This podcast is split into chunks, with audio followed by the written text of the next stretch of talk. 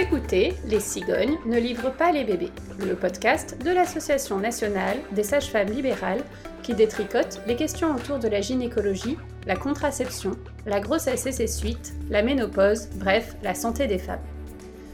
Je suis Émilie Cruvelier, sage-femme libérale, membre du conseil d'administration de la NSFL, et vous me retrouverez désormais à chaque cycle, environ tous les 28 jours, en compagnie de Béatrice Camerer, journaliste, ou de Amélie Mathias, alias 30 Something, blogueuse, pour débunker les idées reçues autour d'un thème avec une invitée, sage-femme libérale également. On va parler prévention du cancer du col de l'utérus. C'est un cancer dont la cause est aujourd'hui bien identifiée puisqu'il est exclusivement causé par une infection persistante à une catégorie de virus, les papillomavirus, autrement appelés HPV. Ces virus sont également la cause de petites excroissances qui ressemblent à des verrues et que l'on nomme condylomes. Alors, on va parler non seulement du dépistage, mais aussi de la vaccination. Et pour en discuter, nous accueillons Noël Boucher. Salut Noël. Salut, bonjour alors, quelques petits mots de présentation. Noël, tu es sage-femme libérale à Annecy depuis de nombreuses années. Tu accompagnes les femmes, les couples pour tout ce qui concerne leur santé génésique, c'est-à-dire euh, pour euh, leur suivi gynécologique et ou obstétrical. Tu as participé au nom de notre association au groupe euh, de travail de l'INCA, donc l'Institut national du cancer, sur le dépistage du cancer du col de l'utérus et c'est pourquoi nous avons choisi de t'inviter aujourd'hui pour parler avec nous de ce sujet. Bon, bah, je suis très contente de parler de ce sujet avec vous aujourd'hui. Pour commencer, est-ce que, Émilie, tu peux nous donner quelques chiffres sur ces fameux HPV alors, selon la Haute Autorité de Santé, on estime qu'environ 80% des personnes seront infectées par le virus HPV au cours de leur vie. Euh, c'est vraiment quelque chose qui est très très courant. Par contre, il existe plusieurs sortes de papillomavirus. Il y a près de 200 souches différentes. On sait aujourd'hui qu'il euh, y a des souches qui sont plus cancérigènes que d'autres, et notamment, on sait que les souches 16 et 18 sont responsables à elles seules de 70% des cancers du col. Ensuite, qu'est-ce qu'on sait d'autre en termes de chiffres? Euh, On nous dit qu'il y a plus de 6300 nouveaux cas de cancer par an qui sont liés à l'HPV. Dans la majorité des cas, les cancers liés à l'infection par les HPV concernent le col de l'utérus, 44%. Ensuite, il y en a un quart qui, concerne euh, le cancer de l'anus et euh, un petit peu moins encore pour l'oropharynx, c'est-à-dire la gorge. Si les cancers concernent en majorité les femmes, il y en a quand même près d'un tiers qui touchent les, hommes, puisque, vous, comme vous l'avez entendu, ça ne concerne pas que l'appareil reproducteur féminin. Oui, parce que les hommes ont un anus et une gorge. A priori. A priori. Est-ce qu'on peut dire que le HPV, c'est une infection sexuellement transmissible? C'est euh, une, infection sexuellement transmissible, qui est d'ailleurs très fréquente, mais elle n'est pas tout à fait comme les autres parce qu'elle est hyper courante. On ne cherche pas réellement à s'en protéger. Euh, d'ailleurs, euh, le préservatif ne, protège que partiellement, car il ne couvre pas l'intégralité des, parties génitales. Oui, parce que finalement, le, le HPV, il se trouve dans les sécrétions vaginales, par exemple. Et donc, euh, bon, ben, euh, le préservatif, à partir du moment où ça, ça peut couler, ça peut être transmis par contact, finalement. Euh, tout à fait. Il n'y a pas besoin forcément d'avoir une pénétration. Ça peut concerner tout le monde. Mm les hétérosexuels, les homos, les bi, les transgenres. Dès qu'il y a une relation sexuelle, qu'elle soit euh, génitale ou orale, euh, c'est une, euh, voilà, on peut attraper du, HPV. À partir de quel âge on doit faire des frottis? Moi, mon premier frottis, c'était à 16 ans, parce qu'à l'époque, on disait, dès les premiers rapports sexuels, on nous imposait le frottis. Oui, c'est vrai. Alors aujourd'hui, on démarre le dépistage à 25 ans. Et c'est vrai qu'on a beaucoup de jeunes, jeunes filles qui viennent nous voir beaucoup plus tôt parce que leur mère leur dit, tu devrais aller faire un frottis. Euh, moi, à mon époque, on faisait des frottis tous les ans. Mais maintenant, ça a complètement changé. On le fait donc seulement à partir de 25 ans. Et si on le fait plus tôt, c'est parce qu'on s'est aperçu que si on le faisait tôt, on avait beaucoup, beaucoup de résultats positifs et que en fait c'est un peu bizarre mais c'est comme ça ce virus disparaît tout seul grâce au système immunitaire. Et donc euh, même dans 90% des cas donc il est inutile de faire euh, un dépistage avant parce que sinon on risque d'avoir des fausses alertes avoir des résultats positifs qui sont très anxiogènes euh, qui entraînent d'autres examens, parfois même des petites interventions qui peuvent avoir des conséquences au niveau d'un futur accouchement ou et même psychologiquement, c'est pas très agréable de savoir qu'on a du papillomavirus, alors qu'en fait, autant ne pas le savoir puisqu'il va disparaître tout seul. Pour favoriser le dépistage et faire en sorte qu'il y ait le plus de femmes possible qui aient accès, à partir euh, de 25 ans, il y a des campagnes euh, qui sont euh, menées par les centres régionaux de dépistage du cancer et qui vous envoient une invitation pour aller consulter donc une sage-femme, un gynéco ou un médecin pour réaliser votre dépistage. C'est important ce courrier, euh, déjà parce que ça permet de pas oublier, et en plus de ça, parce que ça vous permet aussi que ça soit entièrement pris en charge. Euh, alors, quand on dit entièrement pris en charge, c'est l'analyse hein, qui est prise en charge, parce que des fois, il y a un petit peu des confusions. C'est-à-dire que la consultation, elle, elle est prise en charge de manière euh, habituelle, euh, c'est-à-dire que la consultation chez le professionnel de santé, elle va être remboursée à 70% par la sécurité sociale et le reste par votre mutuelle si vous en avez une. Et euh, c'est l'analyse du, du, prélèvement qui va être entièrement pris en charge par le dépistage si on respecte bien les critères. Si vous exigez d'avoir un frottis tous les ans euh, pour euh, une raison euh, X ou Y parce que ça vous inquiète, ça sera pas tous les ans pris en charge par, par la société finalement, puisqu'on considère que ce sont des examens inutiles et abusifs dans ce cas-là. Par contre, s'il y a besoin de refaire un frottis à un an parce qu'il y a un contrôle, comme on en parlera un petit peu plus tard, là par contre c'est quand même pris en charge puisque on rentre dans le suivi des recommandations. Et donc aujourd'hui, on propose un frottis tous les combien? Alors, aujourd'hui, il y, a, un petit peu deux cas de figure. Il y a les jeunes femmes entre 25 et 30 ans. On démarre un frottis, par exemple, à 25 ans et on recommande d'en refaire un l'année d'après, quel que soit le frottis. Et puis, si ces deux frottis sont bons, s'il n'y a aucun résultat anormal, on fait le, suivant trois ans plus tard, tous les trois ans. Et puis, on arrive assez vite à l'âge de 30 ans, finalement. Et à partir de 30 ans, puisqu'on ne fait pas exactement les mêmes analyses, on va vous l'expliquer un peu plus tard, donc après 30 ans, ça change un petit peu puisqu'on fait un dépistage que tous les 5 ans, sous réserve bien sûr que le résultat soit normal. Et donc, pourquoi tous les 5 ans? Alors, c'est souvent une question qui est posée, hein, surtout qu'au début, on commence par euh, un deuxième à un an, puis tous les 3 ans. Donc, c'est vrai que quand elles passent 30 ans et qu'on leur dit finalement, maintenant, on va passer tous les 5 ans, euh, elles sont un petit peu surprises, voire même un peu inquiètes, hein, puisque justement, on l'a vu comme avant, on en faisait beaucoup plus régulièrement. 5 ans, ça paraît quand même euh, très, très long. Ce qu'il faut savoir, c'est que le cancer du col de l'utérus a une évolution extrêmement lente, sur plus de 10 ans.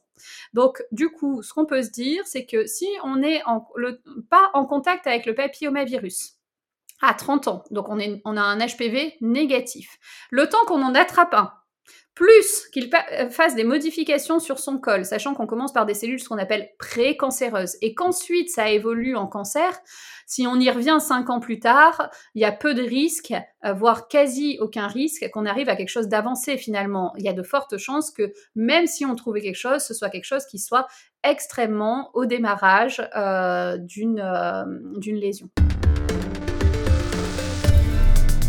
Aujourd'hui, on pratique beaucoup les autotests pour le Covid. Ça existe aussi en, gynécologie. Hein. Moi, j'en avais fait euh, en fin de grossesse. On fait les chlamydia, par exemple, qu'on peut faire soi-même au laboratoire, ou euh, le streptocoque B. Est-ce que pour le papillomavirus euh, et le cancer du col de l'utérus, on peut faire un autotest? Alors c'est vrai que ça pourrait paraître plus plus agréable, plus sympa de se faire un autotest parce que bon, aller, aller voir sa sage-femme, même si avec les sages-femmes c'est beaucoup mieux. se faire mettre à se poser un spéculum, c'est jamais très agréable, mais il faut quand même euh, recueillir des cellules et pour recueillir du col de l'utérus et pour recueillir des, des, cellules du col de l'utérus, il faut euh, il faut un, mettre ce spéculum et il y a juste un professionnel de santé qui peut le faire. Voilà, donc c'est pour ça qu'il faut quand même euh, faire, enfin, on peut pas le faire réellement par autotest. Alors on pourrait, hein, mais dans la pratique, ça voudrait dire que vous mettez votre spéculum vous-même et qu'ensuite euh, vous êtes suffisamment euh, agile pour voir avec un miroir que vous mettez la brossette bien dans votre col pour récupérer des cellules. Ça se tente, hein, mais je suis pas sûre que ça soit très efficace. Et pas très agréable non plus. Je pense. Non, mieux avoir une bonne relation avec sa sage-femme et aller euh, le faire. dans de bonnes conditions, ça peut être. Alors, ce qu'on avait dit à un moment, c'est que euh, quand on pourrait éventuellement tester juste le HPV, mais pas, on n'aurait pas de cellules de cancer du col, et donc il faudrait refaire l'examen si le HPV est positif, c'est ça? Oui, c'est ça.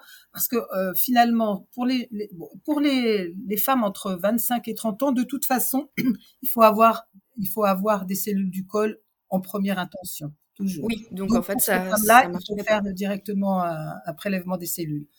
Par contre, après 30, après 30 ans, on pourrait envisager effectivement de faire un autotest et de voir euh, ce qu'il en est.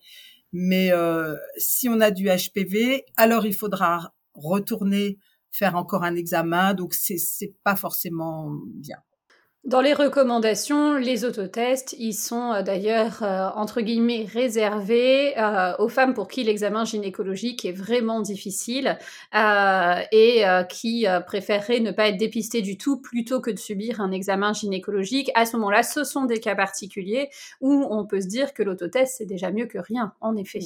Donc c'est vrai que c'est un message qu'on peut envoyer aux, aux, femmes qui vraiment ont une grosse réticence à se tester à cause de la de, de, la difficulté à, subir un examen, que néanmoins il existe des solutions, mais effectivement elles sont réservées à ces cas de figure. Quoi. Et alors après 65 ans, euh, on passe à combien? Ben, Après 65 ans, il n'y a pas de recommandations qui sont officielles. Euh, c'est vrai que si euh, une femme demande un, un, un, de, de, faire un, frottis, euh, on peut quand même euh, le faire. Mais l'examen est quand même un peu plus douloureux parce qu'il y a des modifications de l'anatomie. L'évolution est encore plus lente au niveau des cancers.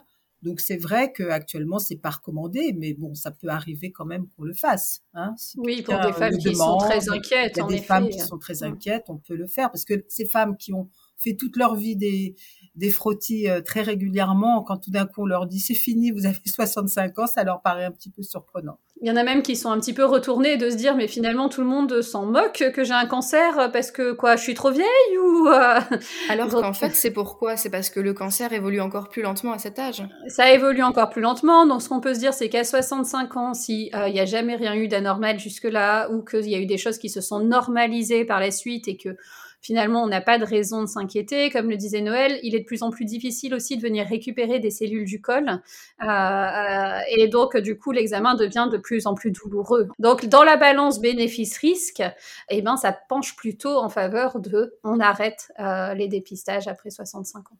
Effectivement, comme Noël, tu nous disais tout à l'heure, le papillomavirus, notre système immunitaire peut s'en débarrasser naturellement. Donc, à 65 ans, il y, a vraiment de plus en plus de chances que ce soit déjà arrivé ou que s'il y a eu un problème, il se serait produit plus tôt. Quoi. Il est vrai que on peut toujours euh, se dire qu'on pourrait dépister tout le monde euh, de, de 15 ans à, 90 ans, mais finalement, quand euh, puisque j'ai participé à l'INCA, enfin aux, aux, discussions, les, on regarde toujours en termes de bénéfice-risque mais euh, il est certain que les risques d'avoir un cancer du col de l'utérus après 65 ans diminuent énormément et donc le dépistage s'arrête et puis, euh, sinon, on rentre dans ce qu'on appelle le surdiagnostic, hein, c'est le risque. C'est aussi pour ça qu'on a arrêté de les faire avant 25 ans.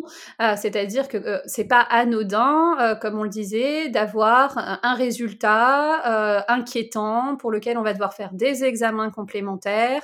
Ça amène du stress, ça amène de l'anxiété, ça amène peut-être des interventions qui n'auraient pas eu lieu d'être, etc. Donc, c'est pas non plus rien, en fait, d'essayer d'aller chercher quelque chose pour lequel finalement eh ben ça n'a pas grand intérêt de faire euh, une action derrière. Oui, parce qu'on peut se dire que chez une femme de 85 ans, la découverte de cellules précancéreuses, sachant qu'un cancer se déclenchera pas avant une quinzaine d'années, bon. Voilà. Moi, je leur dis souvent en rigolant, je suis désolée de vous le dire comme ça, mais finalement, peut-être que vous allez certainement mourir d'autre chose. Oui, voilà. En fait, pragmatiquement, oui, on sera mort, mort naturelle avant, à la limite. Quoi. Exactement. Bon, c'est une bonne nouvelle pour une fois qu'on n'a plus à s'embêter avec une maladie, euh, à la limite. Euh, et alors en pratique, alors euh, Noël nous a donné quelques petites indications tout à l'heure quand on parlait de, du spéculum, mais comment se déroule un dépistage du cancer du col? Alors, bon, bah, d'abord, on, reçoit la, patiente, on explique toujours ce qu'on va faire.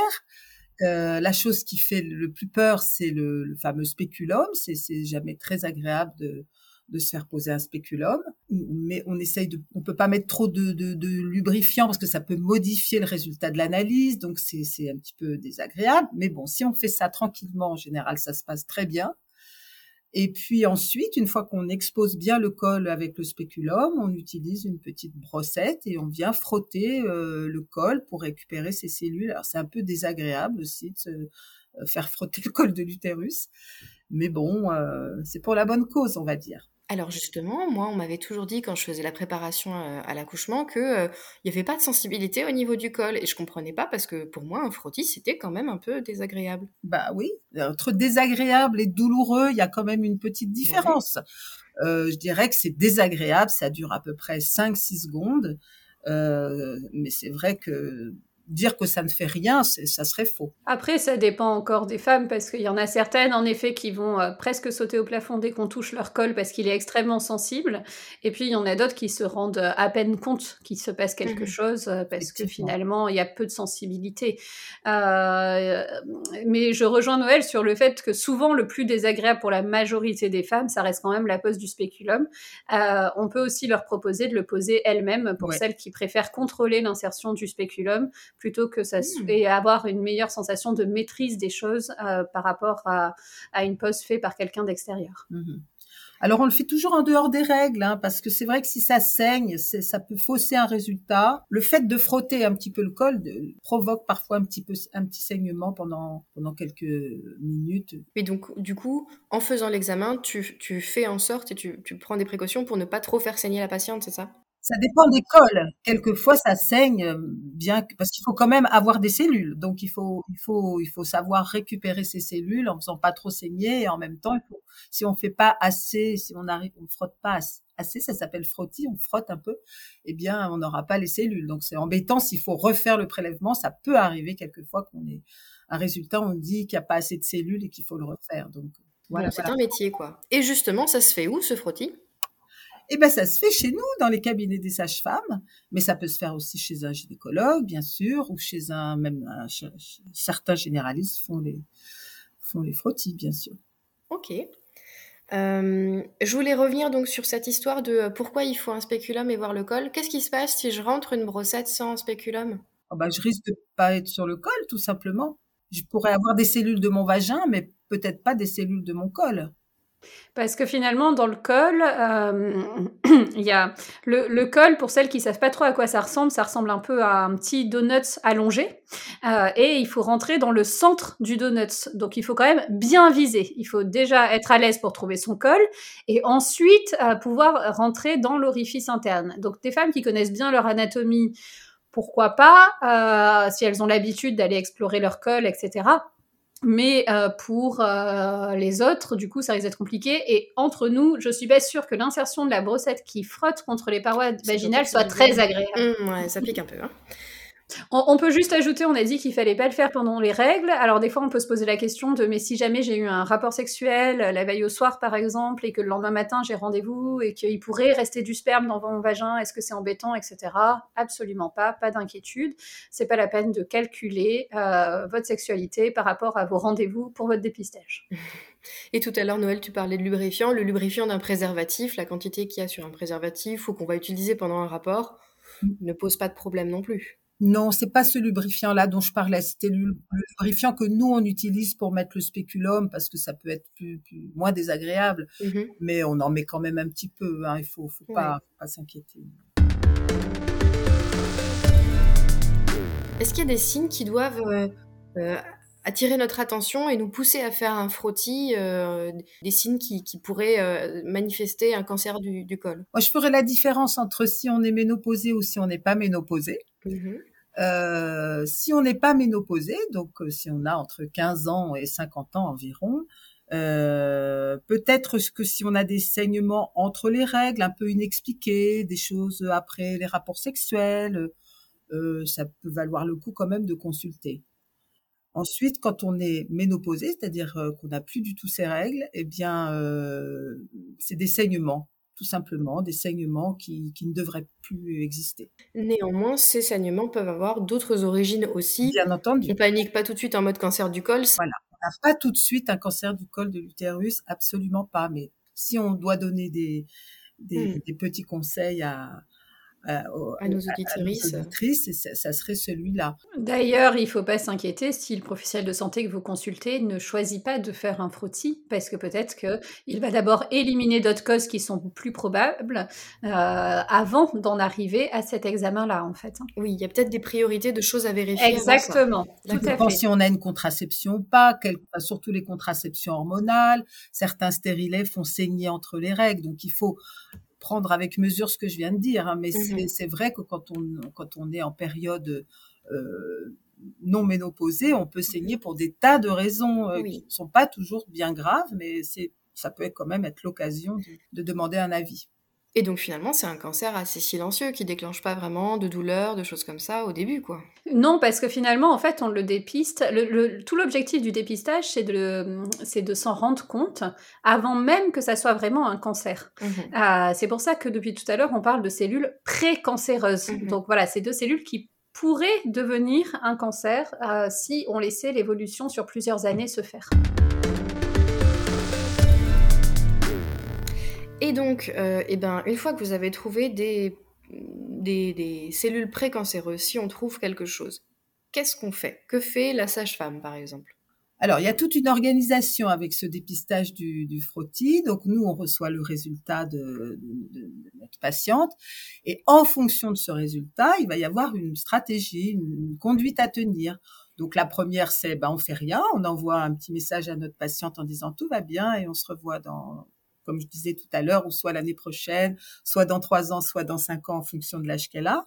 Soit on lui dit, bah voilà, il va falloir euh, faire un deuxième examen qui va euh, permettre, euh, on a trouvé quelque chose au niveau des cellules, qui va, où on a trouvé du papillomavirus, où on a trouvé certaines cellules, et il va falloir faire un nouvel examen qui s'appelle une colposcopie. Alors c'est un examen qui est euh, qui ressemble un petit peu au frottis dans la mesure où on remet un spéculum, enfin je crois hein, qu'on fait bien ça, et on va aller observer le col de l'utérus avec une énorme loupe et un petit produit réactif qu'on pose sur le col. Et euh, cet examen ne peut être fait que par un gynécologue un peu spécialisé là-dedans. Donc, à ce moment-là, nous, les sages-femmes, on passe la main, le généraliste passe la main aussi. Et les gynécos, ça dépend. Quelquefois, ils passent la main aussi parce qu'il n'y a que certains euh, médecins qui sont équipés de cette euh, de cet appareil. Voilà. Et éventuellement, il fera ce qu'on appelle une biopsie, c'est-à-dire qu'il va prélever des cellules un petit peu plus profondément que nous, ce qu'on a fait avec le frottis. Il va, je vais pas dire découper, mais prendre un tout petit morceau du col, le mettre dans un dans un petit pot et l'envoyer dans un laboratoire pour faire une biopsie. Voilà. Concrètement, les sages-femmes, les médecins généralistes ou les gynécos qui ne font pas eux-mêmes les colposcopies euh, vous reçoivent en consultation ou vous expliquent les résultats avec, voilà, souvent on dédramatise un petit peu hein, parce que bien sûr, euh, dès qu'on reçoit des résultats, on est inquiète, c'est normal. Euh, et puis ensuite, on vous remet un courrier et on vous oriente vers des gynécos qui pratiquent la colposcopie. Il n'y a pas d'urgence à la faire dans la semaine, hein, il ne faut pas s'inquiéter plus que ça si on n'a pas un rendez-vous tout de suite Généralement, on recommande de la faire dans les 2-3 mois du résultat pour avoir le temps de s'organiser et de prendre le rendez-vous euh, tranquillement.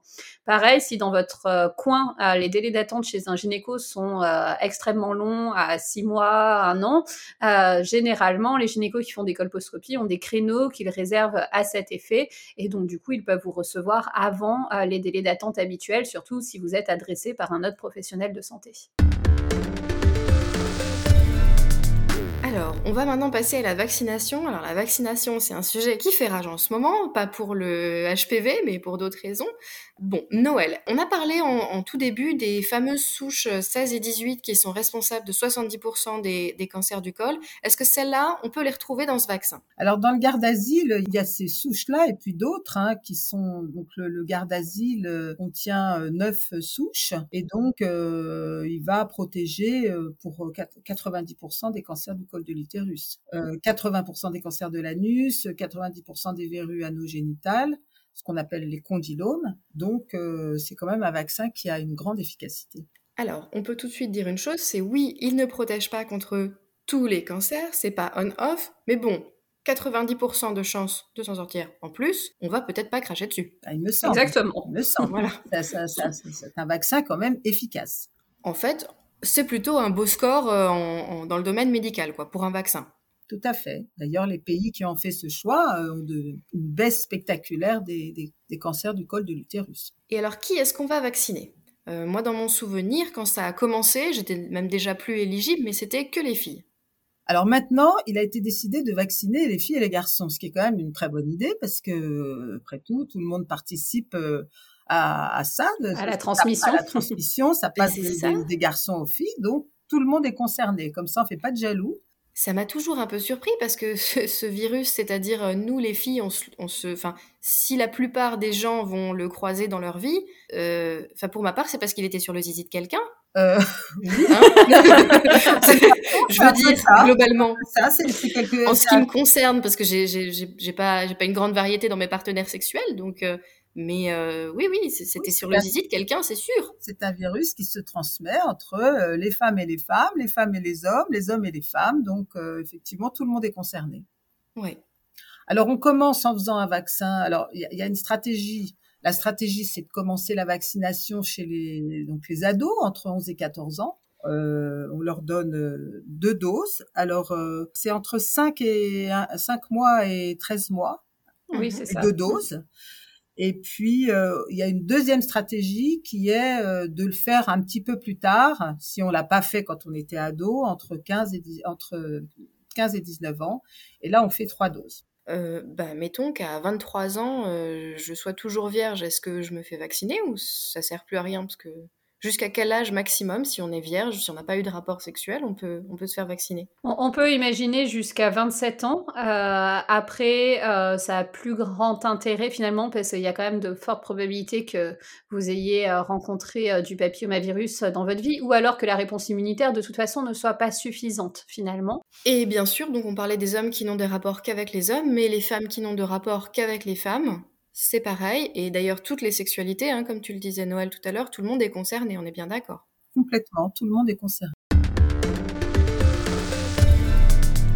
On, se disait que voilà, ça pouvait être jusqu'à 27 ans pour les personnes vierges, par exemple, qui n'avaient jamais eu de contact sexuel. Hein. Attention, je ne parle pas de pénétration, je parle bien de contact sexuel, puisqu'on l'a vu, c'est quand même très euh, transmissible. Et on peut aussi rebondir sur, euh, malheureusement, les personnes qui ont subi des rapports non consentis, euh, notamment dans l'enfance, hein, puisque les chiffres sont quand même malheureusement relativement élevés. Ça vaut quand même le coup d'être vacciné, malgré tout. Ce n'est pas parce qu'un enfant a déjà subi des contacts sexuels à 11 ans qu'on doit euh, éviter de le vacciner. Ça vaut toujours le coup. Oui, tout à fait. À la limite, les seules personnes qui ne sont pas concernées, c'est celles qui n'ont pas de rapport sexuel avec autrui. Qui n'ont jamais eu de contact avec les fluides de qui que ce soit. Oui. Ça, limite déjà. Ça limite beaucoup, oui. Alors, pourquoi est-ce qu'on commence dès 11 ans et est-ce que c'est remboursé? Alors, c'est remboursé, oui. et on fait ça, donc c'est remboursé comme, euh, comme à 65%, enfin comme n'importe quel euh, vaccin, vaccin euh, par la sécurité sociale. Donc, et eh ben on fait ça à 11 ans parce que c'est un bon moment euh, pour euh, les, les, jeunes ados. Ils vont aller voir le médecin, en général avec leurs parents. C'est le moment où on peut revoir les autres vaccins comme le, le tétanos, la coqueluche, la polio, enfin le DT-coq polio qui est prévu mmh au même âge, vers, entre 11 et 13 ans. Et puis, on a aussi une meilleure réponse vaccinale. Donc, c'est vraiment une bonne, une bonne fourchette d'âge, voilà, qui a été choisie. Et puis, on n'a pas encore été exposé à l'infection. Enfin, en général, évidemment, il y a toujours des cas particuliers, comme disait Émilie tout à l'heure. Sinon, euh, pense quand même. On est souvent avant les premiers avant contacts. les premiers contacts et avant l'exposition au virus. Et puis surtout, c'est plus facile de le calquer dans un schéma vaccinal déjà existant, puisque, euh, comme tu le disais, il y a ce rappel euh, du DT-coq polio entre 11 et 13 ans, et donc du coup, ça permet euh, de faire les deux, d'enchaîner la vaccination avec contre le papillomavirus. Oui, alors j'imagine que ça n'a pas forcément été facile au départ de faire entendre ça aux parents. Hein, il y avait un côté, euh, moi c'est comme, euh, on ne parle pas de la pilule aux enfants, ça les encourage à faire, euh, à avoir des rapports sexuels. Il y avait peut-être des parents au début qui étaient réticents en disant, ah non, moi je vais pas vacciner mon enfant, il est loin d'avoir une sexualité encore. Oui, bon, en fait, finalement, le but c'est de taper là où on a la meilleure réponse immunitaire, donc autant y aller tôt. Oui, tout à fait. Même si ça lui sert que dans 12 ans, chers parents, c'est pas grave. On est d'accord. On est d'accord. Voire jamais. Souvent, il y avait aussi l'idée, comme à chaque fois qu'il y a un nouveau vaccin, hein, on le voit ces derniers mois, de mais finalement on n'a pas de recul, on ne sait pas exactement si c'est bien ou si c'est pas bien, etc. On ne connaît pas les effets secondaires à long terme. et donc ça, on peut tout de suite rassurer hein, vraiment les parents euh, et euh, les enfants eux-mêmes, hein, les jeunes. Mhm. Euh, on a beaucoup de recul maintenant. En France, ça fait des années. Dans d'autres pays, ça fait encore plus longtemps qu'ils vaccinent et les filles et les garçons. Et comme le disait Noël tout à l'heure, il y a des pays qui ont choisi cette stratégie il y a plusieurs décennies, qui ont des résultats qui sont quand même extrêmement favorables sur la diminution drastique de ces cancers. Oui, en particulier la Suède. Hein. il y a l'Australie et aussi la Suède. Hein. Il y a, ils ont fait une étude sur plus d'un million de femmes euh, qui ont vraiment montré d'excellents résultats. Alors c'est pas du 100% bien entendu, sur, la vaccination avant 17 ans, on n'est pas loin de 90%. De, de, et euh, pour la vaccination après l'exposition, après 17 ans, c'est petit c'est moins, mais on reste sur des, chiffres vraiment euh, intéressants. Et quels sont les effets secondaires et indésirables connus de ce vaccin, du coup? Alors, il y en a pas tant que ça. Hein. Un petit peu comme avec tous les vaccins. D'abord, on a mal à l'endroit où on s'est fait piquer. Donc, de toute façon, se faire faire une piqûre, ça, ça fait jamais vraiment plaisir. Mais bon, c'est pas, ça fait la douleur au point. On peut avoir un peu mal à la tête. On peut toujours avoir un malaise. Mais euh, il n'y a pas, enfin, il y a souvent des, des, des, inquiétudes sur les, les, dangers. Il y avait eu l'histoire des scléroses en plaques. Enfin, tout ça, ça, oui, qui n'a jamais été prouvé. Non, hein, pas du tout, du tout. Ça a été, qui a été déclenché par une étude falsifiée. Il y a eu une étude, euh, voilà, le rapport bénéfice-risque de la vaccination euh, est établi euh, en faveur du vaccin, bien sûr.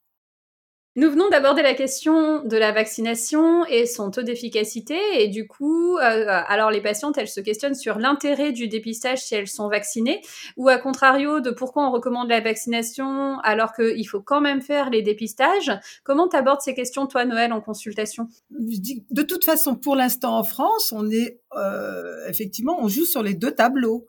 Euh, les deux les deux stratégies restent utiles. Peut-être qu'un jour on ne fera plus que du, de la vaccination, mais pour l'instant en France on est loin d'y être. Juste ce qu'on peut dire, c'est que c'est 90% d'efficacité et donc pour les 10% qui restent, ça peut valoir le coup de proposer quand même euh, actuellement ce dépistage. Donc euh, si on en vient un petit peu euh, sur la conclusion, finalement euh, c'est important de se faire vacciner déjà quand on est dans les critères d'âge et puis ensuite de continuer le dépistage régulièrement avec un professionnel de santé, que ce soit avec sa sage-femme, son médecin traitant qui fait de la gynécologie ou un médecin gynécologue en fonction de par qui on est suivi. et selon les résultats, votre professionnel de santé pourra vous rassurer sur la suite euh, des examens complémentaires et sur les conséquences potentielles et passer la main au gynécologue qui fera des examens complémentaires et qui proposera des interventions si jamais euh, la situation le nécessite. Alors dans ce podcast euh, Noël, on a un rituel. On demande à notre invité de nous partager une recette de son choix. Alors toi, quelle recette tu as envie de partager avec nous aujourd'hui? Alors, moi, ce que j'en je, je, mange beaucoup en ce moment, donc euh, je vais vous en parler, c'est la soupe au butternut.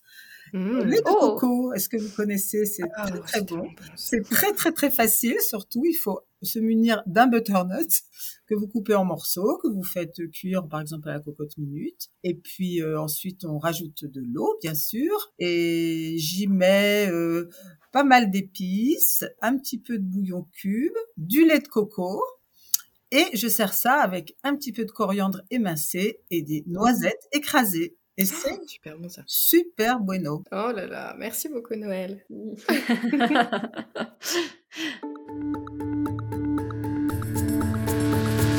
Merci de nous avoir écoutés. Vous trouverez toutes les sources et références citées dans l'épisode sur le site de l'ANSFL dans le descriptif du podcast. Je n'ai aucun lien d'intérêt et notre invité Noël Boucher non plus. Pour ma part, je suis également présidente de mon conseil départemental de l'Ordre des sages-femmes. Partagez ce podcast autour de vous, parlez-en à vos amis, afin que nous puissions tout ensemble briser les tabous autour de la santé des femmes. Ce podcast est produit par l'ANSFL, la musique a été composée par Alexis Logier, le mixage est réalisé par Amélie Mathias et l'illustration est d'Anne-Charlotte Papel et Solène Ducréto. N'hésitez pas à vous abonner et on se retrouve au prochain cycle pour vous livrer un nouvel épisode où l'on vous parlera des maisons de naissance.